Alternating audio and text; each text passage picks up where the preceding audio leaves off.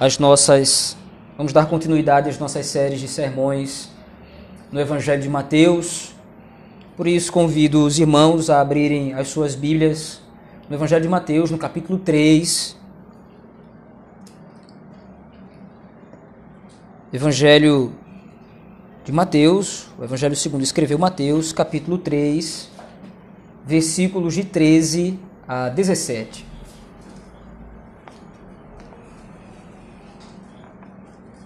Evangelho de Mateus, capítulo 13, capítulo 3, versículos de 13 a 17.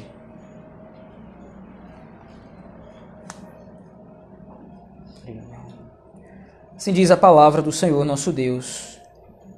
Por esse tempo dirigiu-se Jesus da Galiléia para o Jordão, a fim de que João o batizasse. Ele, porém, o dissuadia, dizendo: eu é que preciso ser batizado por ti e tu vens a mim? Mas Jesus lhe respondeu: Deixa por enquanto, porque assim nos convém cumprir toda a justiça. Então ele o admitiu.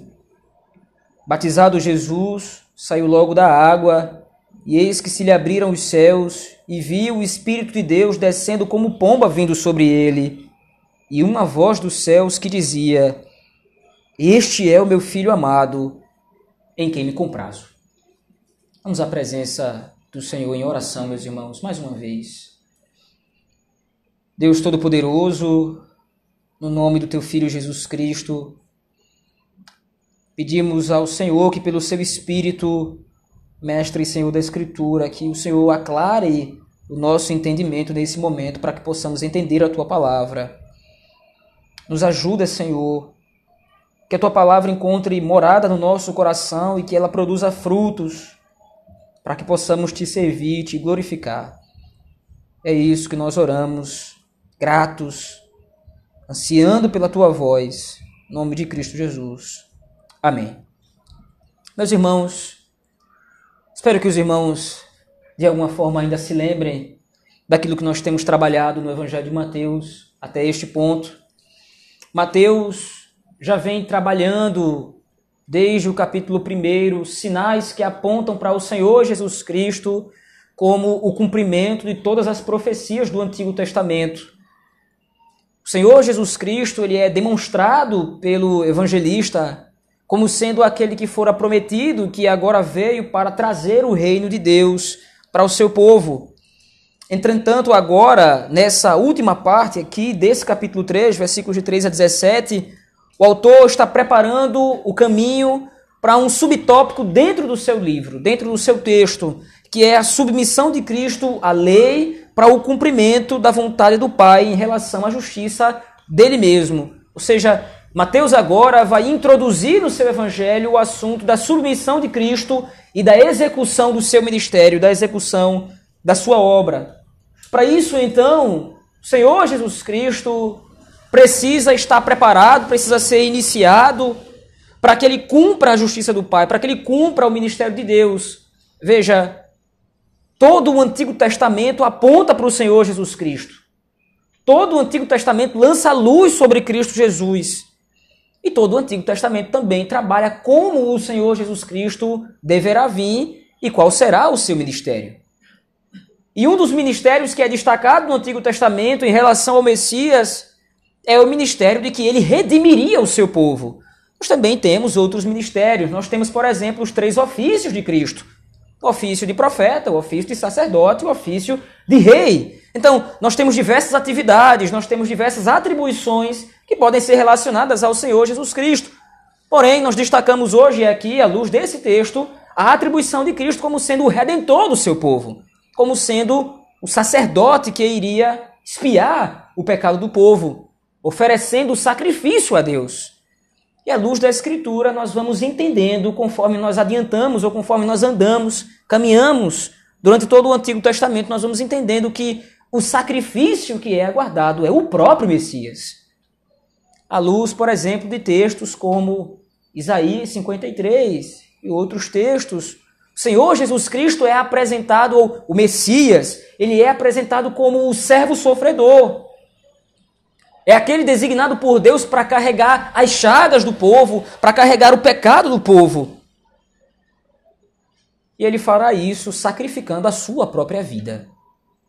Mas, conforme o texto de Mateus vai nos mostrar, versículos 3 a 17 aqui, essa identificação de Cristo ou essa esse salvação, essa salvação que Cristo vai proporcionar para o seu povo, ela também precisa cumprir alguns requisitos. O primeiro deles é que Cristo deverá vir, ou o Messias deverá vir, e deverá morrer substituindo o povo. Não é simplesmente morrer em favor do povo, mas é se colocar no lugar do povo. Para isso, então, é necessário que o Messias se rebaixe até a condição de servo. Para que o Messias, então, possa se identificar com o povo e possa proporcionar a salvação do povo, é necessário que haja um paralelo entre aquele que proporciona a salvação e aqueles que recebem a salvação. Por isso, então, o Messias deverá vir numa condição de baixeza. Por isso, então, o Messias deverá vir numa condição humilde. E esse é um ponto que causou muita intriga para os judeus da época do Senhor Jesus Cristo, porque por causa da circunstância política, por causa da circunstância social do povo, esperava-se que o Messias viria para libertar Israel do poderio de Roma. Esperava-se um líder que viria então proclamar a independência do país, a independência do povo ou até a supremacia do povo. Então esperava-se um Messias que viesse com poder e grande glória, exerceria então o seu ministério, libertaria o povo do cativeiro e iniciaria ou inauguraria o reino de Deus. O que eles não entenderam é que isso aconteceu de fato, mas no âmbito espiritual num primeiro aspecto. De sorte que o Senhor Jesus Cristo vem de maneira humilde. Veja, isso é uma perspectiva completamente contrastante daquela que poderia ser esperado por nós. Nós tendemos a julgar os judeus por causa dessa expectativa toda, mas talvez se vivêssemos nesse contexto deles, em um contexto de opressão social, num contexto de julgo pesado, nós também esperaríamos alguém que viesse nos libertar das condições materiais e ponto. Mas o foco principal do ministério de Cristo é nos libertar do poder do pecado. Então o foco principal do seu ministério é espiritual. Então o Senhor Jesus Cristo vem e Mateus está trabalhando exatamente isso. Ele veio para cumprir as profecias do Antigo Testamento, que tem como base principal a salvação do povo dos seus próprios dos seus próprios pecados. Então, eu peço que você olhe para o texto, versículo 14, e de repente o Senhor Jesus Cristo parte para Galiléia, e o texto diz no versículo 13, ele vai para Galiléia já com a intenção de que João o batizasse. O Senhor Jesus Cristo demonstra toda a ação voluntária dele em se submeter à lei, em se submeter à justiça. Então ele parte para Galiléia a fim de ser batizado por João, e ao chegar naquele episódio, João o questiona. João sabia quem Cristo era. Sabia que ali estava o Redentor. O Evangelho de João vai narrar exatamente isso. Quando João Batista vê o Senhor Jesus Cristo, ele brada: Eis o Cordeiro de Deus que tira o pecado do mundo. Mas o Senhor Jesus Cristo demonstra exatamente isso. Deixa, o que diz o versículo 15, deixa por enquanto, porque assim nos convém cumprir toda a justiça. Esse termo justiça, algumas traduções expandem esse termo dizendo toda a justiça de Deus. O que era requerido, o que era necessário do Messias era que ele se submetesse voluntariamente a Deus. Ele deveria fazer isso de todo o seu coração. Perceba o quão profundo é, ou quão profunda é a redenção que Cristo proporciona para nós. Não havia nenhum tipo de pressão sobre Cristo. não havia nenhum tipo de obrigação sobre Cristo. Mas ele de livre e espontânea vontade, ele mesmo diz isso: ninguém tira a minha vida, Eu espontaneamente a dou. E aqui então ele se entrega para cumprir a lei. Que essa necessidade de cumprir a lei? Por que essa necessidade de que ele se submeta à lei, se submeta à justiça de Deus, para que então o seu ministério seja efetivado, a sua obra seja cumprida, a sua tarefa seja efetivada? Por que existe essa necessidade? Aí nós precisamos nos reportar ao livro do Gênesis. Deus havia dado uma ordem para o homem. E essa ordem deveria ser cumprida à risca. E o homem não cumpre essa ordem. O pacto havia sido feito, o pacto havia sido estabelecido, o pacto tinha sido firmado e o homem deveria obedecer às estipulações do pacto. Mas o que é que o homem faz? O homem se rebela. O homem dá as costas a Deus, o homem se vira contra o Criador. Abandona o pacto, quebra a aliança. E aí então, automaticamente, a cláusula do pacto é cumprida.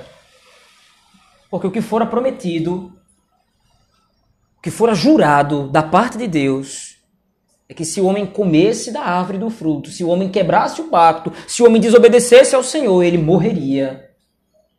E o homem então encara a morte agora. Não há solução para o homem. Nós precisamos entender isso aqui não há solução para nós a parte da obra de Cristo. Não há solução para o nosso caso a parte daquilo que o Senhor Jesus Cristo faz. Nós estávamos condenados e ponto. O sacrifício de Cristo, a obra, de, a obra voluntária de Cristo nos humilha, meus irmãos. Porque nós quebramos a aliança. Nós somos miseráveis pecadores. Nós merecemos a justa punição de Deus. Nós merecemos cada gota, nós merecemos beber cada gota do cálice amargo da ira do Senhor. Mas aquele que não merece se oferece no nosso lugar todos os benefícios que você e eu usufruímos da graça do Senhor advém da vontade voluntária de Cristo em se colocar no nosso lugar e receber sobre si o castigo que era devido para nós.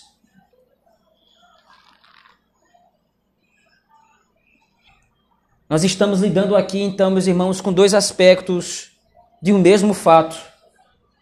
O primeiro é que Jesus Cristo estava sendo batizado para que a justiça fosse cumprida. E o que isso significa? Que ele deveria, então, se submeter como homem à vontade de seu Pai, a fim de que, através da sua obediência, ele pudesse ser o justo e o justificador de todo o povo eleito de Deus. O segundo aspecto é a identificação de Cristo conosco. Não é simplesmente alguém que no ato de vanglória, que no ato de arrogância decide salvar miseráveis. Alguém pode, infelizmente, ser levado a isso. Ver uma pessoa passando necessidade, mas o seu coração não foi movido verdadeiramente de compaixão. Ele simplesmente entrega a esmola ou faz alguma obra de caridade por pura arrogância, muitas vezes. Infelizmente, o homem é capaz disso. As nossas melhores obras muitas vezes podem estar manchadas com o pecado. Mas o Senhor Jesus Cristo se oferece no nosso lugar, se identificando conosco. O Senhor Jesus Cristo se coloca na nossa condição de miseráveis Senhor Jesus Cristo baixa a nossa condição de pecadores. É claro, ele não era pecador, nele não havia pecado, mas ele sofre o pecado dos homens que zombam dele, que escarnecem dele. Tudo isso para que ele pudesse se identificar com as nossas fraquezas. O autor aos Hebreus vai dizer exatamente isso no capítulo 4, versículos 14 a 16. Nós temos um sumo sacerdote que se compadece das nossas dores. Nós temos um sumo sacerdote que se compadece das nossas fragilidades, que se compadece das nossas fragilidades, das nossas peculiaridades. O que o Senhor Jesus Cristo faz na sua vida, no seu ministério, é muito mais do que simplesmente uma obra de caridade, como muitas pessoas pintam esse falso quadro de Cristo. O Senhor Jesus Cristo morreu simplesmente para dar o exemplo, o exemplo de amor, um exemplo de bondade. Siga o Senhor Jesus Cristo. Esse Cristo todos podem seguir. Esse Cristo é fácil seguir se a coisa gira somente em, em torno disso. Se tudo gira em torno de obra, se tudo gira em torno de caridade, então é só eu dar esmola, então é só fazer isso, aquilo, uma obra de amor. Somente Cristo pode executar o Evangelho. Porque somente Ele é perfeito. Somente Ele é justo. Somente ele pode se identificar com o povo oprimido e miserável, porque ele estava sentado no seu trono de glória, não era obrigado a fazer absolutamente nada, mas ele, de livre e espontânea vontade, escolhe se submeter. Se nós levarmos em consideração outros textos que narram esse mesmo evento do batismo do Senhor Jesus Cristo, nós vemos o Senhor Jesus Cristo sendo enfatizado como, por exemplo, o servo de Deus. No Evangelho de Marcos você encontra isso. Todo o Evangelho de Marcos narra o Senhor Jesus Cristo como o servo de Deus. Lucas aponta o Senhor Jesus Cristo como o Filho de Deus, aquele que foi enviado da parte do Senhor. A genealogia de Lucas demonstra isso. Ela começa em Cristo e termina em Adão, Filho de Deus, apontando que Cristo Jesus, ele é o Filho de Deus que foi enviado para salvar o seu povo. O Evangelho de João, no relato do batismo, aponta para Cristo como o Cordeiro de Deus que tira o pecado do mundo. Mas todos os evangelhos, embora com as suas temáticas um pouco diferentes em termos da aplicação e por causa do público para quem se dirigiam, apontam para a mesma situação. Cristo Jesus é aquele que se submete voluntariamente à vontade do Pai, como servo do Senhor. Cristo Jesus é o cumprimento das profecias do Antigo Testamento. Cristo Jesus é o segundo Adão que dá a vida ao invés da morte, como fez o primeiro Adão. Cristo Jesus é o servo sofredor que redimirá seu povo por meio do sacrifício final. E Cristo Jesus é o Cordeiro de Deus que expia o pecado. Tudo isso através da sua obra voluntária através da sua obra graciosa. Cristo Jesus é definitivamente demonstrado na Escritura toda como aquele que cumpriu perfeitamente a vontade de Deus. E aí então, os versículos 16 e 17, nós temos a imagem clara. O sinal que demonstra toda a aceitação do Pai e do Espírito sobre a obra do Filho Assim que Jesus sai da água, diz o versículo 16: Eis que se lhe abriram os céus e viu o Espírito de Deus descendo como pomba, vindo sobre ele. E uma voz do céu que dizia: Este é o meu filho amado, em quem eu tenho prazer. Perceba, nós precisamos nos colocar no nosso lugar aqui. Nós não somos esse filho por causa do pecado, não havia prazer em Deus em relação a nós. Por causa do pecado havia separação entre nós e o nosso Deus. Mas por causa da obra voluntária de Cristo, por causa daquilo que ele faz por nós, começando no seu batismo, se submetendo, como nós lemos, por exemplo, no texto de Filipenses, a exortação do apóstolo Paulo é clara: Tende também em vós o mesmo sentimento que houve em Cristo Jesus, o qual, sendo Deus, não usou como usurpação o ser igual a Deus, mas se colocou na posição de servo, O homem devia algo a Deus e essa dívida necessitava ser paga, como foi efetivado lá no Éden. O homem quebrou o pacto com Deus, o homem quebrou a aliança com o Senhor. A dívida estava lá. A dívida exigia pagamento, não poderia ficar em aberto. Pecado é não dar a Deus o que lhe é devido. Pecado é não devotar ao Senhor o que lhe pertence por direito. Basta olhar para o nosso coração e ver que isso acontece com frequência nas nossas vidas.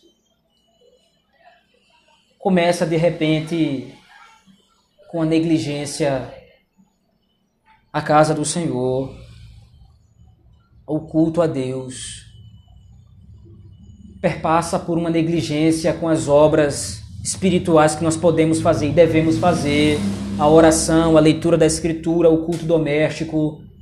De diversas formas nós demonstramos, ou de diversas formas, muitas vezes, nós proclamamos outro Deus dentro do nosso coração.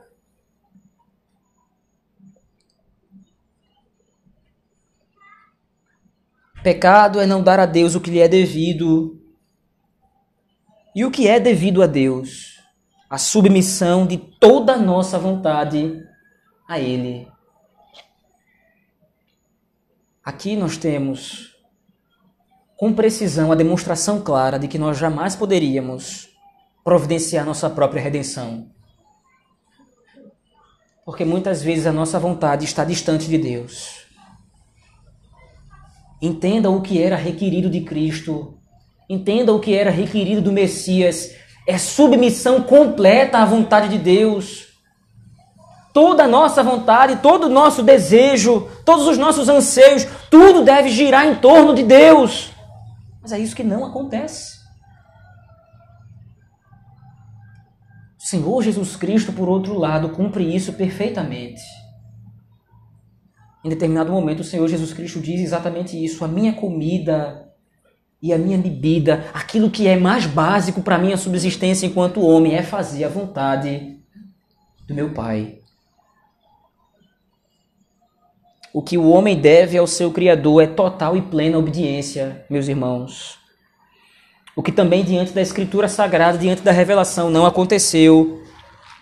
O homem pecou e se rebelou contra o Senhor. Então, para que o Messias justificasse o seu povo, deveria, antes de tudo, demonstrar como representante do povo de Deus perfeita obediência. À luz desse texto, então, meus irmãos, nós temos algumas considerações a fazer. Quando olhamos para as Escrituras Sagradas nesse texto do relato do batismo de Cristo, Mateus capítulo 3, versículo 13 a 17, a primeira coisa que nós somos encorajados no texto a fazer é olhar para Cristo como aquele que se identifica conosco. Cristo nos deu a sua justiça por causa da sua obediência.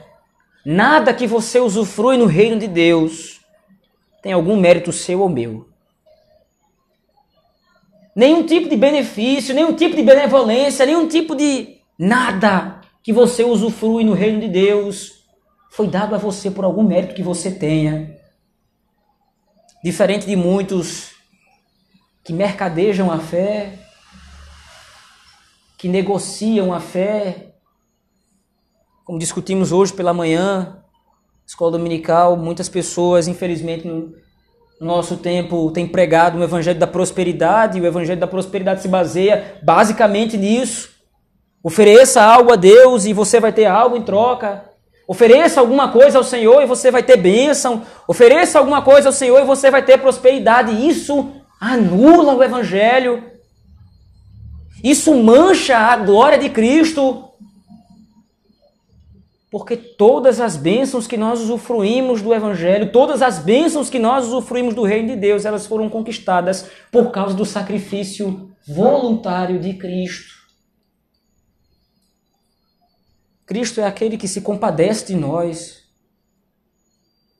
Muitas pessoas passando por circunstâncias difíceis na sua vida, e eu entendo, em certo sentido, As tribulações vêm sobre nós, mas muitas pessoas às vezes questionam a Deus. Por que isso está me acontecendo? Por que essas coisas estão me sobrevindo? Isso é injusto. Como se de nós pudesse proceder alguma obra de justiça. Entenda isso.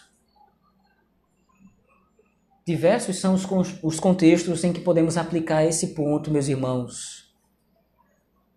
Pessoas que de repente sofreram na infância com pais abusivos, pessoas que foram violentadas, mulheres que foram estupradas, passaram por essa experiência infernal e terrível,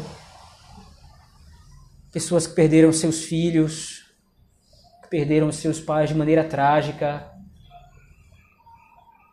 Pense na pior tragédia que alguém pode enfrentar. Isso jamais pode ser comparado àquilo que passou Jesus Cristo na cruz por nós. Porque nesse mundo nós experimentamos de uma forma ou de outra, direta ou indiretamente, as consequências do pecado. Nesse mundo nós experimentamos os dissabores do pecado, nós amargamos o gosto terrível do, do pecado, seja os dos nossos próprios ou os de outros, que porventura muitas vezes acabam nos atingindo também. Mas Cristo Jesus é aquele que se identifica conosco porque ele sofreu na cruz do Calvário por nós. Não há sofrimento que você ou eu possamos passar nesse mundo que possa superar aquilo que Cristo passou. Não há dor maior que nós possamos sentir nesse mundo, a perda de um cônjuge, a perda de um filho, qualquer que seja o sofrimento, qualquer que seja a tragédia, nada pode se comparar àquilo que Cristo enfrentou por nós, sem que merecêssemos. Cristo conhece as nossas fraquezas. Cristo conhece as nossas dores, Cristo conhece as nossas dificuldades, Ele sabe da fragilidade do nosso coração, ele é aquele que nos conhece intimamente. Entenda isso. Nós precisamos aprender a desfrutar dos benefícios da cruz de Cristo. Porque muitas vezes nós sofremos, muitas vezes nós padecemos dificuldades, nós padecemos tragédias, nós padecemos assolações. E nós nos sentimos sozinhos, nós nos sentimos desamparados, quando na verdade nós temos alguém que se identifica conosco, com os nossos sofrimentos, com as nossas dores. Há um lugar onde nós podemos depositar todas as nossas dificuldades. Há um lugar para onde nós podemos correr. Há um lugar, há alguém em quem podemos nos amparar. Há alguém que verdadeiramente nos ama e está interessado em nós. Isso não é mensagem de autoajuda. É o que a Escritura nos mostra. Isso não é merecido. Isso não é mérito seu ou meu, mas é fruto da graça do Senhor. Cristo é aquele que se identifica conosco. Porque muitas vezes então nós hesitamos em recorrer a Ele e pedir que Ele nos ajude nas horas de dificuldade. Você pode ligar para mim em qualquer hora do dia, ou da noite, ou da madrugada. Esteja à vontade. Mas em determinado momento você pode tentar recorrer à minha ajuda e de repente eu não vou poder lhe socorrer. Você de repente pode recorrer ao seu cônjuge, você pode recorrer ao seu filho, você pode recorrer ao seu melhor amigo, mas de repente essa pessoa não vai poder lhe socorrer, ela não vai estar presente no momento da tragédia, mas Cristo estará lá. Sempre presente na hora da angústia, da tribulação, da dor. Ele sofreu por nós. Segundo lugar, meus irmãos, que nós possamos extrair do Senhor Jesus Cristo o exemplo para sermos crentes obedientes e operosos para com o Senhor Jesus, para com o Senhor nosso Deus. Cristo obedece ao Pai voluntariamente. O Pai lhe incumbe de uma tarefa e Cristo empreende todos os esforços em agradar a Deus, o Pai. Essa deve ser a motivação que deve residir no nosso coração, meus irmãos, em toda a nossa vida. Já disse Abraham Kuyper, não existe nenhum centímetro do universo em que Cristo não ponha o dedo e diga: é meu. Nós podemos servir ao Senhor Jesus Cristo em todas as áreas da nossa vida. E nós precisamos ser diligentes em servir ao Senhor. A preguiça bate a nossa porta, diversos afazeres nos atrapalham.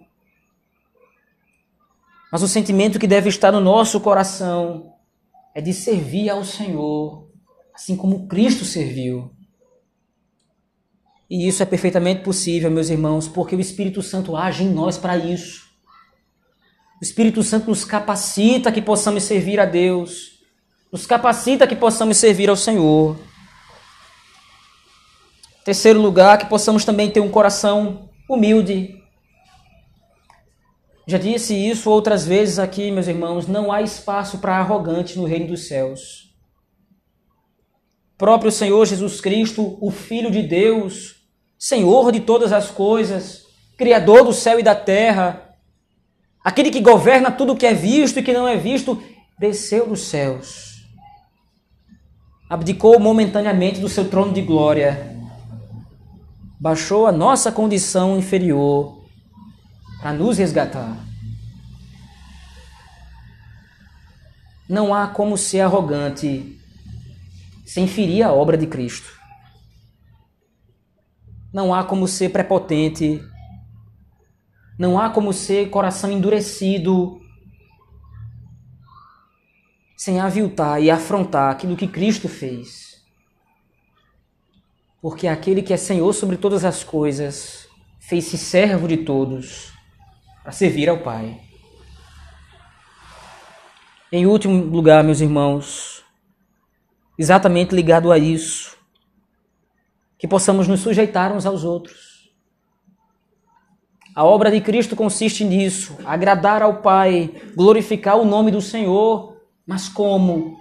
Servindo o povo de Deus. Esse exemplo que Cristo faz nos leva a também servir os nossos irmãos, nos leva também a servir uns aos outros com a mesma diligência. Se Cristo Jesus não poupou esforços para me servir, sendo miserável pecador, por que eu vou criar requisitos para servir o meu irmão? Por que eu vou ser egoísta a ponto de não me importar com a dor do meu irmão? A Escritura é clara: eu devo chorar com os que choram e me alegrar com os que se alegram. Nós somos todos filhos de um mesmo Pai, co-herdeiros com Cristo do reino dos céus. E o nosso Senhor nos serviu. A imagem clara disso é quando o Senhor Jesus Cristo lava os pés dos discípulos. O Senhor e Mestre lavando pés de serviçais. Nós, serviçais, devemos lavar os pés uns dos outros. Com isso, meus irmãos, nós concluímos dizendo que o Filho de Deus se identifica conosco através de sua obediência à lei quando se fez servo de todos para nos salvar, sendo ele o nosso sumo sacerdote, aquele que se ofereceu voluntariamente no nosso lugar. Por causa disso, então, meus irmãos, que a sua obra seja ainda mais apreciada por nós, que nós possamos louvar ao Senhor nosso Deus, que nos deu o reino dos céus através da humilhação e da obediência plena do seu Filho bendito. E que por causa dessa obediência, nós sejamos todos os dias submissos a Deus e uns aos outros. Que agora que nós estamos no reino dos céus, essa é a postura que nós devemos assumir. Servos uns dos outros, servos do Senhor nosso Deus e obedientes a Ele. Vamos orar ao Senhor, meus irmãos, nesse momento. Bom Deus, no nome do Teu Filho Jesus Cristo, nós oramos nesse momento clamando e pedindo que o Senhor tenha misericórdia de nós. Nós possamos, Senhor, ser servos uns dos outros. Que nós possamos servir uns aos outros, que nós possamos servir o Senhor mediante aquilo que Cristo fez. Cristo não é simplesmente um exemplo, mas através dele nós temos o exemplo E através do que Cristo fez, nós temos um mandamento, nós temos uma ordenança, nós temos um direcionamento claro de como é que nós devemos nos comportar, como deve ser nossa vida. Se nós queremos agradar o Senhor, nós devemos imitar aquele que te agradou. Aquele em quem o Senhor tem prazer. Aquele no, no qual o Senhor se compraz. Tem misericórdia de nós, Senhor. Nos ajuda nisso. No nome do Senhor Jesus Cristo é que nós oramos. Amém.